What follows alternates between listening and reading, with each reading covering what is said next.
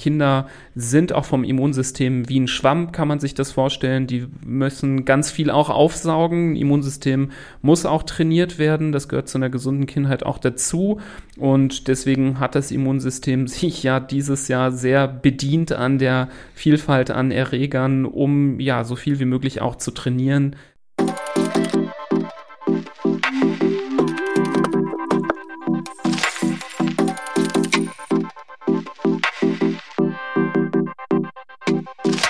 Hallo und herzlich willkommen zu Babylicious, dem Podcast für bald Mamas, Mamas und alle, die einfach Lust haben zuzuhören.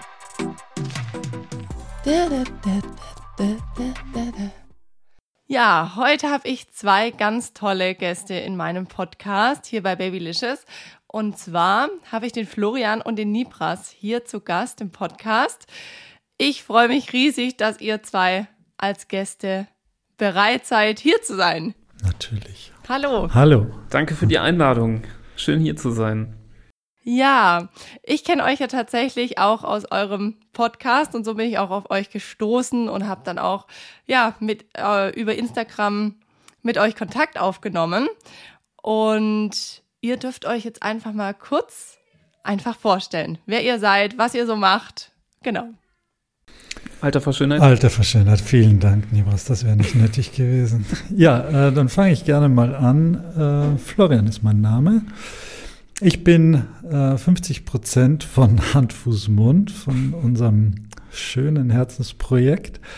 Äh, ich bin Kinderarzt, ähm, Facharzt für Kinder- und Jugendmedizin, bin in Düsseldorf tätig, habe selbst vier Kinder, habe also auch die Exemplare zu Hause, an denen das alles auch ähm, beobachtet werden kann in den meisten Fällen.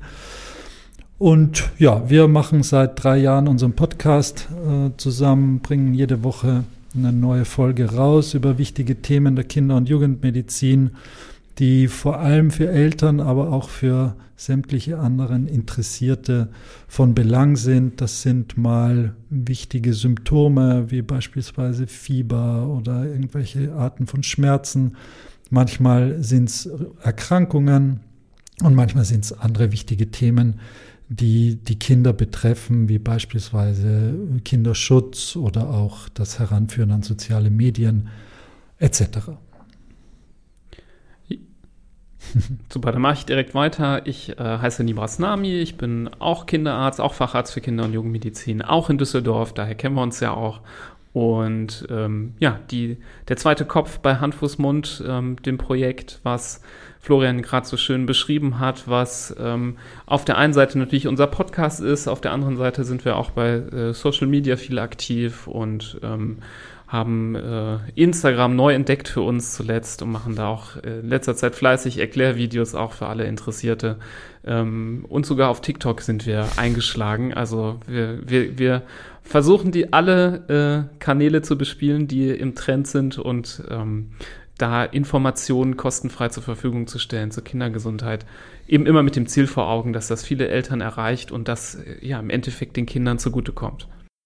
Ja, vor allem, ich finde es auch richtig toll. Ihr macht das ja alles auch kostenfrei, wie ihr schon gesagt habt, äh, auf den ganzen Plattformen.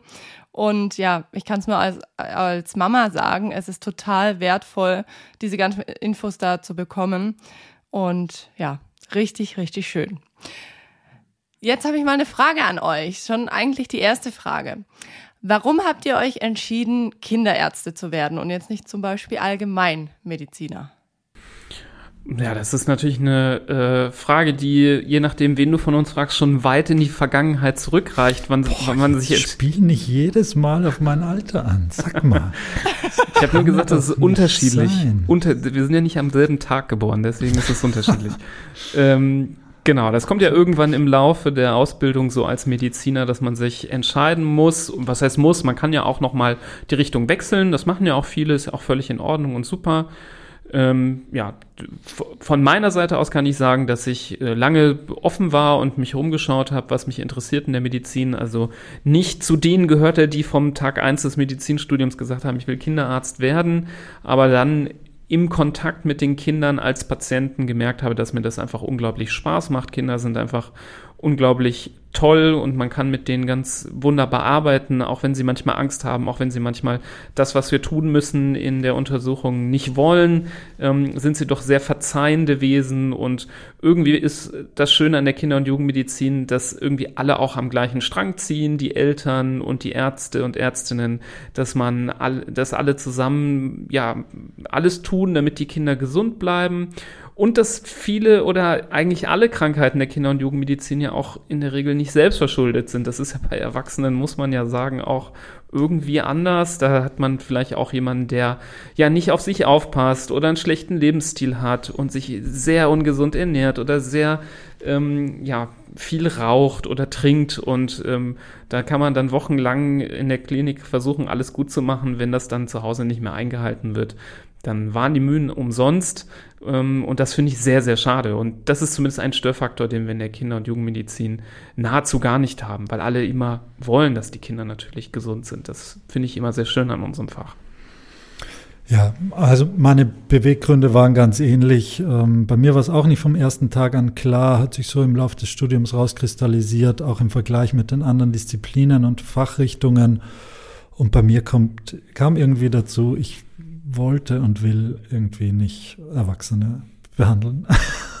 und, und, dann bleiben die Kinder übrig und die, das war schon bevor ich eigene Kinder hatte, fand ich die wirklich äh, auch ganz toll und äh, wollte ihnen helfen in jeder möglichen Situation und deswegen ist das so gekommen. Richtig, richtig schön. Ja, mein Mann, das passt jetzt gerade dazu, der hat vorhin auch gesagt, sag den beiden, dass die den besten Job machen, den es einfach so gibt, weil er auch sagt, ja, da kann man so dankbar sein, dass es euch einfach gibt, auch als Kinderärzte. Ich finde, ja, es ist schon nochmal was ganz anderes und ähm, ja, jetzt so als Eltern guckt man da auch nochmal anders drauf, deswegen, das wollte ich nur kurz reinwerfen. ähm, ihr habt ja jetzt schon so ein bisschen angesprochen, dass es ja dann schon einen Unterschied gibt zur Allgemeinmedizin und der ähm, Kindermedizin. Aber was sind denn so die größten Faktoren, was ihr sagen würdet, ähm, ja, was so der größte Unterschied ist, also vom Behandeln her, sage ich mal. Das sind natürlich ja auch viel kleinere Wesen und wahrscheinlich auch viel, ja, anfälliger, kann man das sagen? Oder? Also man kann es manchmal sagen, man kann es auch manchmal nicht sagen. Ähm, ich würde mal das ganz pauschal beantworten, es ist fast alles anders als bei Erwachsenen. Also es gibt immer wieder so ein bisschen den Trugschluss, äh, Kinder seien kleine Erwachsene. Ähm, aber so ist das auf keinen Fall. Also die Kinder- und Jugendmedizin ist einfach was ganz anderes. Es gibt ganz viele Krankheitsbilder, die es bei Erwachsenen nicht gibt, ähm, die man komplett neu ähm, ja, lernen muss und kennenlernen muss. Da helfen die Erfahrungen mit den Erwachsenen wirklich, wirklich nur ganz, ganz wenig, muss man sagen. Das betrifft äh, aber nicht nur die Krankheiten, sondern auch das Handling. Also einem Baby Blut abzunehmen, ist einfach was ganz anderes als jetzt zum Beispiel bei einer erwachsenen Person. Ähm, das kann auch manchmal bei einer erwachsenen Person enorm anspruchsvoll sein, das meine ich jetzt nicht, aber es ist trotzdem etwas, was auf einem ganz anderen Level stattfindet. Dieses ganze Thema rund um die Geburt und ähm, das neue Ankommen im Leben, das sind einfach das ist ein ganz eigenes Feld medizinisch für sich. Deswegen gibt es ja auch nochmal die Neonatologie als eigenes ähm, Untergebiet. Ähm, also ich glaube, pauschal kann man sagen, dass äh, ja, da kann man der beste erwachsene Mediziner sein. Wenn man in die Kinderklinik reingeschmissen wird, ähm, ist man, steht man wieder ganz am Anfang und muss wieder alles neu lernen, weil es dann doch ganz unterschiedliche Dinge sind, äh, obwohl wir alle Menschen sind. Gibt es denn so die drei häufigsten Kinderkrankheiten? Ähm, kann man das so pauschal sagen oder ist das nicht so, weil jedes Kind individuell ist? Ja, so richtig pauschal kann man es nicht sagen, weil natürlich Kind äh, nicht gleich Kind ist. Also wenn ich jetzt ein Neugeborenes oder ein Säugling habe im ersten Lebensjahr, dann habe ich es mit ganz anderen Erkrankungen zu tun als zum Beispiel jetzt bei einem Abiturienten oder bei einem 16-Jährigen. Und das ist ja eine enorme Spanne, die da dazwischen liegt mit äh, etlichen Phasen, wo man zu der einen oder anderen Erkrankung eher neigt. Also da gibt es natürlich Erkrankungen, die dann eher im Kleinkindalter auftreten, wo sich die Kinder im, im Kindergarten oder bei der Tagesmutter ein ums andere Mal da die Erreger abholen. Mit denen hat man dann in der Jugend schon fast nichts mehr zu tun oder deutlich seltener was zu tun. Da spielen dann andere äh, Erkrankungen wieder eine größere Rolle. Also so über einen Kamm kann man es eigentlich nicht so richtig scheren.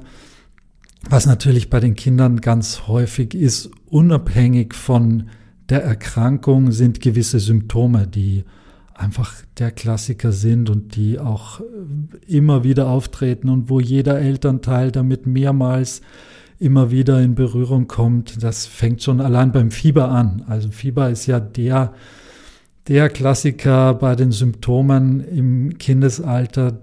Da gibt es etliche Ursachen dafür. Das, da gibt es ganz banale äh, Ursachen, dass zum Beispiel ein Zahn durchbricht und das Kind deswegen fiebert, ähm, bis hin zu ganz schweren Erkrankungen, die mit, die aufwendigst behandelt werden müssen mit Antibiotika oder mit anderen Medikamenten. Auch da ist äh, eine enorme Spanne. Das macht aber die Kindermedizin einfach auch so spannend, wirklich, weil es, also die Pädiatriebücher, die, die suchen ja seinesgleichen, wenn es um die Dicke und um den Umfang äh, des Fachs geht. Das ist auch der Schrecken äh, sämtlicher Medizinstudenten und Studentinnen, weil einfach so viele ähm, Dinge da zu beachten sind. Mhm.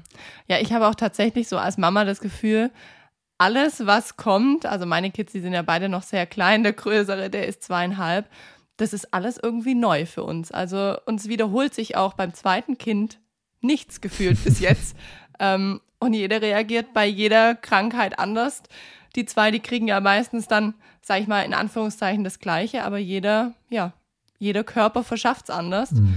Das ist schon, ja, spannend. Absolut. Ja, das ist natürlich, hat natürlich auch in dieser Saison, in diesem Winter da viele Familien an den Rand des Wahnsinns gebracht, genau was du sagst, nämlich dass der eine hat's und der andere bekommt's dann auch und so ist man gefühlt pausenlos bei den kranken Kindern zu Hause oder hat irgendjemand zu Hause im Bett liegen, der schnieft oder hustet oder fiebert oder sonst irgendwie. Je mehr Kinder man hat, desto desto länger sind diese Phasen. Also es war, ist schon mühsam gerade. Ja, ja. Würdet ihr, um da jetzt mal kurz noch drauf zurückzukommen, würdet ihr sagen, dass es diesen Winter extremer ist, wie, sage ich jetzt mal, vor Corona? Kann man das sagen oder hat das miteinander nichts zu tun? Das kann man schon so sagen. Ähm, es gibt immer Wellen, also man liest immer alle paar Jahre in den Zeitschriften, äh, in den Zeitungen und in den Nachrichten, dass es ähm, gerade wieder eine sehr extreme Welle gibt, ähm, zum Beispiel die RS-Viren, RSV. Das schlägt nicht jedes Jahr genau gleich stark zu, sondern es gibt mal sch schlimmere Jahre, mal nicht so schlimme. Dann gibt es auch immer noch die Influenza als Erkrankung, die auch häufig in Wellen ähm, kommt und Saisons, äh, saisonabhängig ist. Manchmal fallen die Wellen auch noch zusammen. Ähm, und dadurch, dass wir jetzt eben äh, Lockdowns hatten während der Corona-Pandemie und da wenig Infektionen waren, ähm, ist dann alles auf einmal in einer Welle jetzt letztes Jahr ähm, eingeschlagen. Und ähm, da gibt es sicherlich auch Zusammenhänge, die das begünstigt haben, dass es besonders ähm, ausgeprägt war. Kinder sind auch vom Immunsystem wie ein Schwamm, kann man sich das vorstellen. Die müssen ganz viel auch aufsaugen. Immunsystem muss auch trainiert werden. Das gehört zu einer gesunden Kindheit auch dazu. Und deswegen hat das Immunsystem sich ja dieses Jahr sehr bedient an der Vielfalt an Erregern, um ja so viel wie möglich auch zu trainieren. Man kann es ruhig auch versuchen, positiv zu sehen, ähm, solange nichts Schlimmes passiert ist in der Zeit. Ähm, das ist auch ganz wichtig, dass es nicht so ganz, äh, nicht die ganze Zeit so weitergeht mit, ähm, wir sind kaum krank und ähm, wir sitzen zu Hause und uns geht's gut, sondern ähm, man muss auch mal was ausbaden, damit das Immunsystem gesund groß wird. Das ist sehr gut, das so zu sehen. dass es natürlich auch was Positives hat, das stimmt. Ja. Ihr zwei, ihr habt ja auch ein Buch geschrieben. Jawohl. Und in ja, und in eurem Buch, da ist auch die Rede von den fünf Säulen der Kindergesundheit. Wollt ihr einmal auf euer Buch beziehungsweise auch auf diese fünf Säulen eingehen, was ihr damit meint? Ja, sehr gerne. Das ist, äh, darum geht es natürlich in dem Buch. Es heißt ja High Five und äh, ist sozusagen benannt nach diesen fünf Säulen, die wir uns definiert haben für ein gesundes und glückliches äh, Leben in der Kindheit und Jugend, das ja auch so ein bisschen prädisponiert dann für ein gesundes Leben als Erwachsener. Also das sehen wir ja als die Basis an von, von einem gesunden Erwachsenenleben, dass schon in der Kindheit so viel wie möglich richtig gemacht worden ist und gewisse Fehler vermieden werden und ähm, einfach das Ganze ja so, so gut wie möglich gemacht wird. Und diese fünf Säulen, ich äh, zähle es mal auf und dann können wir uns ja irgendwie da die, die Säulenbälle zuspielen. Also wir haben uns äh, da die Gedanken gemacht, was gehört denn dazu zu so einem gesunden Kind und zu seiner gesunden Kindheit. Und ein ganz wichtiger Punkt ist für uns, dass man versucht, schwere Krankheiten zu vermeiden. Das ist die erste Säule, die wir da definiert haben, wo es einfach darum geht, im täglichen Leben zu gucken, dass äh, man gewisse Risiken oder eben schwere Erkrankungen möglichst vermeidet. Das fängt schon damit an, dass man Vorsorgeuntersuchungen wahrnimmt, sowohl in der Schwangerschaft als auch dann im Kindesalter. Da gehört natürlich dazu, dass die Eltern in der ersten Hilfe ausgebildet worden sind. Da gehört dazu, dass man das Zuhause, die eigenen vier Wände sicher gestaltet und nicht jetzt äh, viele ähm, Möglichkeiten offen lässt, wo sich Kinder beispielsweise ver schwer verletzen können. Ähm, das sind so die, die ersten Schritte im Leben, wo man sagen kann, das ist Grundvoraussetzung dafür, dass da schon mal so wenig wie möglich schief geht. Ja, und der zweite Teil, damit man Krankheiten oder schwere Krankheiten vermeidet, ist, dass man auch ein paar Grundkenntnisse hat zu gewissen Erkrankungen. Also, dass man weiß, was sind so Warnsignale bei Symptomen wie Bauchschmerzen oder bei Fieber oder bei Erscheinungen der Haut, ähm, dass man mal gelesen oder gehört hat, deswegen eben der Podcast und das Buch, dass man da Hinweise bekommt, noch bevor man selber betroffen ist, um zu wissen, wie man reagiert. Der Klassiker ist zum Beispiel auch der Fieberkrampf. Das ist zum Glück etwas, was ja eben nicht äh, Schäden hinterlässt. Das heißt, auch wenn man jetzt gar keine Ahnung hat, in den meisten Fällen passiert nichts, aber trotzdem für den eigenen Seelenfrieden ist es doch ganz gut, wenn man von der Sache schon mal gehört hat und auch gehört hat, dass es meistens ja ein völlig harmloses, aber schrecklich aussehendes Krankheitsbild ist und dass man dann, wenn man in so eine Situation kommt, sich erinnert, was man da tun muss und ähm, versucht, die Ruhe zu bewahren, haben wir zumindest schon oft Feedback bekommen, dass das ähm, ja eine ganz tolle, gute Vorbereitung war. Und so versuchen wir das aber auch auf die schwerwiegenden Sachen zu übertragen, dass man weiß, ui, das Symptom, das habe ich jetzt hier gelesen, ähm, das sollte schon dazu führen, dass ich sofort in die Klinik oder zum Kinderarzt äh, in die Praxis fahre. Ähm, und das ist eben der zweite Teil von dieser noch ersten Säule, ist, glaube ich, auch das umfangreichste Kapitel gewesen, weil man da viel, viel erklären kann und wir erklären halt äh, auch ganz gerne. genau. Das macht ihr auch sehr gut. Zumindest was ich im Podcast bis jetzt von euch gehört habe. Ähm, das ist echt sehr, sehr hilfreich. Und du hast es gerade angesprochen, das Thema mit dem Fieberkrampf. Also ich habe tatsächlich, oder wir haben das leider auch erfahren müssen bei unserem Großen, den Fieberkrampf im letzten Sommer. Da war es dann total heiß und dann, ja, gibt es auch eine Folge drüber, ist egal, ist ein blödes Thema. Ähm, aber aufgrund dessen habe ich dann tatsächlich nach Podcasts gesucht, die einfach das Thema mal erklären, weil als Eltern stehst du dann da. Ich war noch mit unserem Neugeborenen zu Hause, mein Mann mit dem Kleinen oder mit dem Größeren damals in der Klinik. Und ja, du suchst natürlich nach Antworten. Und deswegen finde ich das so arg wertvoll, was ihr einfach macht und dass ihr darüber aufklärt, weil ja, es gibt so viele Dinge, wo du einfach als erst Eltern das erste Mal siehst und nichts ist irgendwie vergleichbar. Und da habe ich dann ja einfach gemerkt, okay, Fieberkrampf ist jetzt, ja, wie ihr es einfach auch beschrieben habt, nicht das Schlimmste medizinisch gesehen. Es sieht halt echt blöd aus. Hm, auf jeden Fall. Ja. Aber sehr äh, eine Rückmeldung, über die wir uns natürlich sehr freuen, weil genau dafür machen wir es ja, genau für solche Situationen. Nicht jetzt, dass du im Moment des Fieberkrampfs schnell nachliest mhm. oder nachhörst, sondern dass du vielleicht fürs nächste Mal oder für den Besuch beim, beim Kinderarzt oder bei der Kinderärztin dann schon ein bisschen Wissen hast und weißt, okay, so kann ich das einordnen und so kann ich das für mich irgendwie ähm, definieren. Die die zweite Säule in unserem Buch, da geht es um das Immunsystem. Das ist natürlich auch ein ganz wichtiger Faktor, den man äh, auf keinen Fall außer Acht lassen darf. Ähm, wir haben ja gerade schon drüber gesprochen, wie viele Infektionen jetzt gerade im Winter sind, nachdem die Kinder da äh, wegen der Corona-Maßnahmen geschont worden sind und wir alle ja äh, da immunologisch geschont worden sind.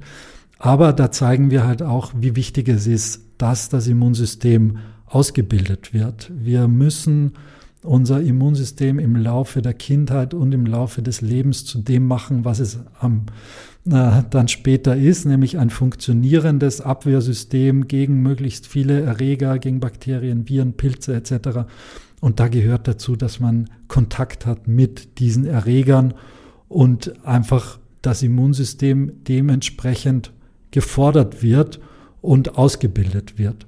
Und das passiert zum einen durch Infektionen, die man durchmacht, die man mal merkt man mehr davon, mal merkt man weniger davon, wie, wie krank das einen macht. Und man macht es aber auch künstlich oder iatrogen, also durch Ärzte verursacht und Ärztinnen verursacht im Rahmen von Impfungen beispielsweise, was natürlich auch dazu gehört, dass ich gewisse schwere Erkrankungen, die es vielleicht heutzutage auch gar nicht mehr gibt, vermeide oder fast nicht mehr gibt, vermeide, indem ich die Kinder so wie es der STIKO-Plan, also die Ständige Impfkommission vorsieht, äh, impfen lässt. Achso, ja, ich mache weiter mit der dritten Säule. Ähm, die dritte Säule in unserem Buch ist ähm, ein Thema, was uns sehr am Herzen liegt und das ist die Ernährung. Und mit der Ernährung, da kann man ganz viel richtig und auch ganz viel falsch machen. Wir finden auch oft, dass das Thema noch ein bisschen zu unterrepräsentiert ist, auch in der Kinderarztpraxis noch nicht genug Erwähnung findet. Da gibt es so Grundzüge, aber ich glaube, da könnte, wir könnten beide Seiten, sowohl die Ärzte als auch die Eltern mit mehr Infos den Kindern auch mehr Gutes tun. Ähm, so ein Kind ähm, gerade in den ersten Lebensjahren wächst äh, nicht nur, sondern es entwickelt sich auch die Organe, die Hirnstrukturen und damit das alles gelingen kann, braucht der Körper auch von außen Bausteine, die er dafür verwerten kann ähm, das ist nicht nur, es geht nicht nur um Kilokalorien und Kohlenhydrate, sondern auch um Vitamine und Mineralstoffe und ähm, gerade weil auch unsere Ernährung so gesellschaftlich im Umbruch ist und wir immer weniger tierische Lebensmittel äh, zu uns nehmen, ähm, ist es auch wichtig, das alles zu berücksichtigen bei der Kinderernährung. Deswegen haben wir uns da entschieden, diesem Thema auch ein eigenes, ganzes Kapitel zu widmen. Ähm, und da ist auch wirklich ganz viel Herzblut reingeflossen, weil uns beide das Thema sehr, sehr, sehr betrifft und sehr wichtig ist. Auf jeden Fall. Da habe ich auch auf eurer Homepage gesehen, dass ihr dazu tatsächlich auch einen Kurs macht, richtig? Das ist richtig, zur genau. Ernährung, genau. Oder? Wir machen mhm. ähm, ein oder unser beliebtester Kurs ist zur vegetarischen und veganen Kinderernährung, eben weil mhm. ähm, sich viele damit nicht gut auskennen, eben weil es auch sehr viele Vorurteile gibt, dass ähm, diese Ernährungsformen für Kinder nicht geeignet seien. Das stimmt nicht, das ist nicht so. Und wir erklären sehr, sehr gerne, warum das nicht so ist schulen Eltern aber auch, was sie alles richtig machen müssen, damit es für Kinder geeignet ist. Da gibt es nämlich auch ein paar Sachen, die man schon wissen und beachten muss. Also so einfach frei Schnauze zu sagen, wir lassen alles äh, tierische weg und das wird schon passen. Ähm, da muss man äh, schon ein gewisses Maß auch an Kenntnisse mitbringen, damit es für die Kinder auch sicher ist, gerade bei der veganen Ernährung. Ähm, deswegen ähm, das Seminar, um Eltern da Sicherheit zu geben. Und wir haben auch ein zweites Seminar, da geht es aber allgemein um die Ernährung, gerade im ersten Lebensjahr. Da gibt es ja auch immer viel Diskussion, wann startet man mit der Beikost, wie lange stillen, wie lange ausschließlich stillen ähm, und ist Baby-led Weaning gut oder schlecht und da versuchen wir auch Eltern Hilfestellung zu geben mit diesem Seminar. Ja, das finde ich richtig gut, weil tatsächlich, also ich habe zum Thema Ernährung von meinem Kinderarzt noch nie was gehört, außer ich frage proaktiv. Also ja. und ich glaube, das Thema ja Ernährung ist wahrscheinlich für alle Eltern auch ein Thema, weil ihr wisst ja selber auch als ähm, Eltern, die Kleinen, die essen ja auch nicht immer so gut. Manchmal sind die ja ziemlich wählerisch, was das Essen angeht. Und da ist es dann, finde ich, schon auch wichtig, wenn man weiß, okay, was biete ich aber dann an? Also, wenn schon so wenig vielleicht, ja, sag ich mal, gut ankommt. Mhm. Genau. Worauf muss ich achten? Was muss ich irgendwie sicherstellen ja. oder wofür muss ich als Elternteil oder Erziehungsberechtigter. Nee, da geht es mehr ums Elternsein und weniger um die Erziehung. Wofür muss ich sorgen, dass es einfach, äh, dass mein Kind damit versorgt wird? Weil sonst, mhm. darum geht es auch in diesen Seminaren, ähm, kann das beträchtliche gesundheitliche Folgen haben. Was auch eine gesundheitliche Folge haben kann, ist, wenn man die vierte Säule nicht äh, berücksichtigt oder außer Acht lässt, und das ist bei uns die Bewegung. Ähm, da gehört jetzt nicht nur der Sport in der Schule dazu, das ist natürlich auch ein Punkt, ähm, wo sich die Kinder äh, körperlich betätigen, sondern es geht generell um den Grad der Bewegung, ähm, den ein Kind ausübt im Laufe der Jahre, da gehört dazu, dass man an der frischen Luft ist, dass äh, der Weg zur Schule, wie der zurückgelegt wird, wird der zu Fuß gegangen oder mit dem Fahrrad gefahren oder wird man mit dem SUV direkt vor den Eingang der Schule gefahren. Ähm, wie viel Zeit verbringe ich als Kind vom Fernseher oder vor der Konsole und gehe nicht mehr raus, äh, treffe mich mit meinen Freunden und spiele auf der Straße oder im, im Wäldchen oder im Garten, sondern hänge vor den Spielen ab. Und ähm, da gibt es auch genaue Vorgaben. Da gehen wir auch natürlich darauf ein von der Weltgesundheitsorganisation, wie viel Zeit soll sich ein Kind so bewegen am Tag, wie viel Zeit kann es vorm Bildschirm verbringen. Das alles ist äh, Gegenstand der vierten Säule. Ja, und das Ganze haben wir abgeschlossen mit ähm, der fünften Säule der psychischen oder seelischen Gesundheit. Das ist aus unserer Sicht auch die halbe Miete. Natürlich sind wir keine Kinder- und Jugendpsychologen äh, oder Psychiater, aber ähm, wir fanden, dass das Thema trotzdem reingehört, weil auch Kinderärzte und Ärztinnen da ein Auge mit drauf haben müssen aus unserer Sicht und ähm, da auch Hilfestellung geben müssen. Wir haben auch Kenntnisse oder kriegen Kenntnisse über unsere Ausbildung. Florian hat natürlich auch viel aus seinem Alltag als Vierfachvater dort mit einfließen lassen. Ähm, wir wollen die Kinder ja nicht nur körperlich stärken, sondern ähm, das Leben ist ja auch voller, ja, äh, Herausforderungen so für äh, den Kopf und die Seele. Ähm, das Thema Resilienz zum Beispiel spielt eine große Rolle. Wie kann man Kinder stärken, dass sie auch in Krisen ähm, ja, umgehen können mit Problemen? Ähm, für viele auch interessant zum Beispiel ähm, ja so diese zu Bett Problematik. Ähm, wie muss ich da mit Kindern umgehen? Ähm, das beizubringen, schlafen zu gehen, alleine zu sein, ähm, auf sich selber gestellt zu sein, auch zum Beispiel, wenn die Kita eingewöhnt wird. Das sind so ähm, tatsächlich bindungsrelevante Situationen auch und Bindung und äh, Psyche hängt für uns auch absolut miteinander zusammen. Die Bindung zum Beispiel zwischen Kindern und Eltern oder anderen Bezugspersonen die formt auch ähm, ja einen heranwachsenden Menschen ähm, und spielt dafür die Gesundheit auch eine ganz große Rolle. Thema Gewalt und gewaltfreie Kommunikation zum Beispiel. Also viele Facetten, die wir da versuchen zu beleuchten. Natürlich so, so gut es geht, äh, im Rahmen eines Kap Unterkapitels eines Buches. Jedes dieser Themen könnte man wahrscheinlich ein eigenes Buch zu lesen, wenn man sich darauf nochmal genauer, gibt es aber sicherlich auch, ähm, wenn es äh, da spezifischere Interessen gibt. Aber das gehörte für uns unbedingt unbedingt da rein, weil wir eben vor Augen hatten, dass wir eine runde Sache machen wollten. Wir wollten nicht so ein Nachschlagewerk machen, wo man mal was aufschlägt und sonst der Rest des Buchs für mich heute nicht interessant, sondern wir, so, wir wollten was ähm, schaffen, was Eltern einmal von vorne bis hinten durchlesen und alles, was für sie halt interessant und wichtig ist, sich äh, mitnehmen in ihren Alltag. Richtig, richtig cool. Also ich muss gestehen, ich habe mir das Buch jetzt auch gekauft und ähm, so wie es aussieht, kommt es morgen schon bei mir an. äh, Freue ich mich mega drauf. Bin ich auch total gespannt jetzt nach unserem Gespräch sowieso.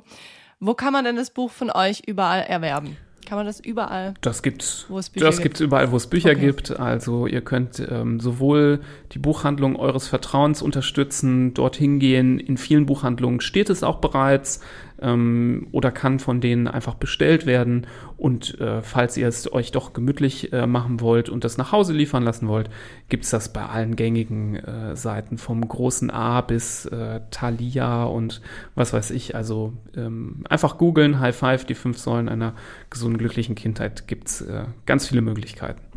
Richtig, richtig schön. Nee, finde ich auch super, dass ihr da ein Buch geschrieben habt, weil ja, Podcast ist das eine, finde ich, aber ähm, ja, dann einfach nochmal vielleicht über manche Dinge mehr zu lesen und da in die Tiefe zu gehen, finde ich richtig, Richtig Vielleicht toll. dürfen wir noch das Bonuskapitel erwähnen, weil wir gerade ja so alles klar. durchgegangen sind. Wir haben uns nämlich überlegt, ähm, es ist das Jahr 2023, man schreibt ein Buch, äh, oder das war das Jahr davor, wo wir geschrieben haben, aber ähm, ein Thema, das man nicht ausklammern darf, ist natürlich auch, ähm, ja, wie sich der Planet verändert, wie das Klima sich verändert. Ähm, viele Kinder und Jugendliche machen sich ja Sorgen. Fridays for Future ist eine ähm, Initiative, die von Kindern und Jugendlichen geschaffen wurde und von ihnen auch getragen wird. Ähm, und diese Sorge muss man ernst nehmen. Und wenn Eltern für ihre Kinder ja nur das Beste im Schilde führen und nur das Beste im Sinne haben, dann sollte das auch ähm, für das Thema Klima gelten, weil wir überlassen ja irgendwann den Kindern den Planeten und die müssen ja damit klarkommen. So wie ich, äh, wie man sagt, ein Zimmer ähm, oder ein Raum sollte man so hinterlassen, wie man ihn aufgefunden hat. So sollte es ja irgendwie auch ein bisschen mit dem Planeten sein. Machen wir aber ehrlicherweise nicht. Und für uns ähm, auch aus medizinischer Sicht gibt es ganz viele Herausforderungen, die mit Kindern zu tun haben, mit den steigenden Temperaturen, mit dem UV-Index, mit ähm, aber auch Infektionskrankheiten, die immer häufiger, weil es wärmer sind, äh, wird bei uns ähm, in den Breitengraden relevant sind. Aber auch zum Beispiel Allergien nehmen zunehmend zu, weil es immer mehr Pflanzen gibt, die hier das ganze Jahr über blühen aufgrund der Temperaturen und ihre Pollen verteilen. Also es gibt viele Dinge, die auch medizinisch gesehen sehr, sehr, sehr wichtig sind. Und deswegen war es für uns eine Herzensangelegenheit, noch dieses Bonuskapitel zu schreiben. Und wir haben das sogar, äh, sind so weit gegangen gesagt, äh, dass wir gesagt haben, dass das das Fundament der fünf Säulen ist. Weil all die anderen Säulen, die können auch nicht funktionieren, wenn unten drunter nicht ein gesundes Fundament ist. Und das ist eben ein gesunder Planet für gesunde Kinder. Das finde ich einen ganz, ganz tollen Ansatz. Und da kann man bestimmt auch ganz viel mitnehmen. Ja, das hoffen wir. Voll das gut. hoffen wir. ich hätte jetzt noch zum Schluss für euch zwei Fragen aus der Community. Und zwar, ich habe zu dem einen, muss ich gestehen, schon bei euch auf Instagram ein Reel gesehen, das das Ganze beschreibt. Aber ihr dürft vielleicht kurz hier für alle, die vielleicht nur den Podcast hören, ähm, einmal sagen, wie es funktioniert. Und zwar war die Frage, wie herum führt man das Fieberzäpfchen wirklich ein? Ein viel diskutiertes Thema. Ja, wir haben das auch gemerkt, dass dieses Reel hat was ausgelöst. Ähm, das ist ja wirklich viral gegangen und wurde Drei Millionen Views? bei Instagram, bei Ach, Instagram, krass. Okay. nee, bei Instagram zweieinhalb oder so und bei TikTok drei Millionen Views. Also das ist wirklich unfassbar viral gegangen. Ähm, erstaunlich, dass äh, sowas Kleines sowas auslösen kann. ähm, es ging ja darum, also vielleicht um das zusammenzufassen, ich beantworte das jetzt mal, weil ich das Real, real Ja, gemacht ja. habe. Dann kriegst du die zweite Hörerfrage. ähm, da geht es ja darum, ob man das äh, in der Torpedotechnik reinsteckt, also mit der Spitzenseite voraus oder mit der ähm, flacheren oder stumpfen Seite voraus. Und ähm, die meisten oder so suggestiv ist es ja erstmal zu sagen, man nimmt die spitze Seite, weil da ähm, kann man vielleicht ein bisschen besser ähm, den Punkt treffen zum Einführen. Aber von der Technik, wie sich das überlegt worden ist, wie so ein Zäpfchen eigentlich aufgebaut und funktioniert, ähm, ist es so gedacht, dass es genau andersrum reingesteckt wird, nämlich mit der ähm, flachen Seite voraus. Da kam natürlich ganz oft der äh, Einwand, die flache Seite sei ja so scharfkantig. Die soll man natürlich, wenn sie scharfkantig ist, so ein bisschen abrunden, wenn man mit einer warmen Hand, mit einem warmen Finger da die Seiten etwas ähm, glättet. Das ist eine Sache von ein paar Sekunden. Dann hat man das so ein bisschen auch ähm, ja angenehmer gestaltet. Die Zäpfchen sind aber auch so, dass man sie ja an der Spitzenseite aufmacht. Das ist ja eigentlich auch so gedacht, dass man sie an der Seite halt nimmt und nicht dann nochmal umdrehen muss, sondern so rausholt und dann reinsteckt. Also das ist auch so ein Indiz, ne, dass das sich äh, jemand gut überlegt hat. Und ähm, auch der Verband der, ähm, der, der Apotheker in Deutschland sagt ganz klar, ähm, und die Quelle haben wir auch in dem Reel nochmal verlinkt, hat trotzdem äh, nicht jeden interessiert, dass es so rum reingehört, nämlich mit der stumpfen Seite zuerst. Und der Gedanke dabei ist, und wie, jetzt um das ein bisschen aufzulösen, die ähm, stumpfe, die, die ähm, spitze Seite, wenn die nach hinten zeigt, dann ist die dem ähm, natürlich oder der natürlichen Form des Ende unseres Darmes nachempfunden. Denn der läuft ja auch am Ende spitz zu. Und da, wo das Zäpfchen äh, schmaler ist, dort kann quasi der Darm, wenn das Kind presst, zusammen, äh, zusammengedrückt werden und entlang dieser Richtung wird das dann nach vorne geschoben. Also wenn ich das mit der Spitzenseite voraus reinstecke und das Kind presst, dann ist das Risiko höher, dass das Zäpfchen mir wieder entgegenkommt. Ähm, es gibt sogar auch eine Studie, die gezeigt hat, dass das eben so ist oder dass man eigentlich dann es tiefer reinschieben muss von Anfang an. Das klappt natürlich auch oft. Ich sage auch nicht, dass jedes Zäpfchen dann wieder rausgeschossen kommt. Und wenn man immer gute Erfahrungen damit gemacht hat, mit der Spitzenseite zuerst, dann muss man es auch nicht übertreiben und alles wieder ändern, dann kann man es auch einfach so lassen. Aber wenn man immer gemerkt hat, Mist, ich stecke das rein, dann kommt es jedes zweite Mal mir wieder entgegen, dann mal diesen Trick ausprobieren, umdrehen, die Seiten so ein bisschen, die vielleicht scharf sind, ein bisschen glätten und ähm, dann höchstwahrscheinlich wird es drin bleiben. Das äh, können, wir, können wir schon so bestätigen. Also sehr, sehr gut, dass du sagst. Und ich kann gleich schon mal sagen, ich habe es mein Leben lang falsch gemacht. Und ich glaube, meine Eltern, die haben es auch immer falsch gemacht. ähm, ja. Aber wie gesagt, es ist wirklich keine große Sache. Es geht wirklich nur darum, als Tipp, falls man das Problem hat, dass es immer wieder rauskommt. Wenn man es andersrum gemacht hat und es immer gut geklappt hat, ist überhaupt kein Problem. Also das ist wirklich äh, nur so eine Detailfrage und es ist genauso wie wenn man sich fragt, ob man sich nach einer Tablette, die man geschluckt hat, äh, auf die rechte oder auf die linke Seite legt. Da haben sich die meisten Leute auch noch nie drüber Gedanken gemacht.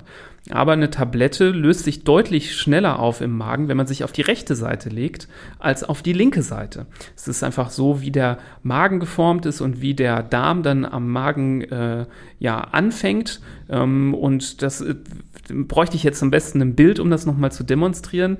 Aber das ist tatsächlich auch so. Das fragt man sich nicht. Und wenn man es andersrum macht, passiert ja nichts Schlimmes. Ähm, man kann es auch ruhig so weitermachen. Aber wenn man will, dass die Kopfschmerztablette richtig gut wirkt, legt man sich am besten auf die rechte Seite. Sehr guter Tipp. Werde ich das nächste Mal auf jeden Fall ausprobieren. Ja, dann kommen wir auch schon zu der zweiten Community-Frage. Inwiefern sind Themen wie Ernährung, Schlafen und die Erziehung Teil der Ausbildung der Kinderärzte? Ja, herzlichen Glückwunsch für diese Frage.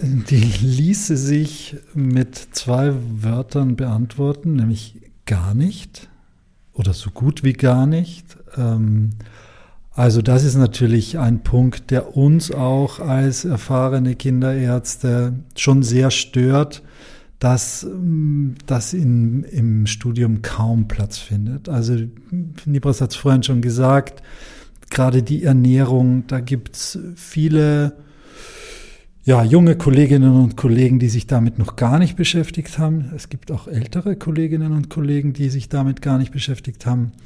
Ähm, das Gleiche gilt natürlich für Bewegung, für Erziehung. Also man, man lernt zwar, äh, in welche Richtung fließt das Blut und worauf muss ich aufpassen, wenn ich äh, das Stethoskop in die Hand nehme und was höre ich da etc.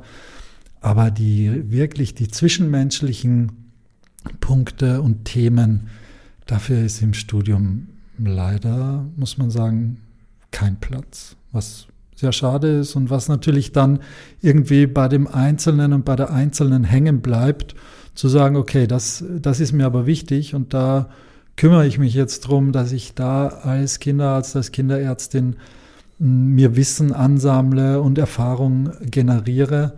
Aber wenn du den Anspruch nicht an dich hast, dann bleibst du auf dem Gebiet so ein bisschen blind, auf mindestens einem Auge. Ja, vielleicht um das noch zu ergänzen, das ist vielleicht auch so ein Punkt, den man nicht unbedingt so ganz im Stu ins Studium legen müsste, aber vielleicht ein bisschen in diese Facharztausbildung von Kinderärzten. Klar, wenn ein Kinderarzt frisch von der Uni kommt, dann ist es wichtiger, dass er äh, eine schwere Krankheit in der Notfallambulanz erklär, äh, erkennt, als dass er jetzt zum Thema Schlaf beraten kann. Aber ich frage mich immer, wieso macht denn nicht jeder Kinderarzt in seiner Ausbildung mal ein halbes Jahr zum Beispiel mindestens in der Praxis äh, und kriegt da nochmal so ein bisschen diese Familienmedizin mehr zu sehen. Das wäre, glaube ich, eine Maßnahme, wie man das äh, ein bisschen besser in die Ausbildung kriegen würde. Aber das ähm, scheint nicht der Plan zu sein. Hm. Ja, aber dann gibt es Kinderärzte wie euch. Ihr habt euch ja das Thema mit der Ernährung auch so nochmal spezieller angenommen.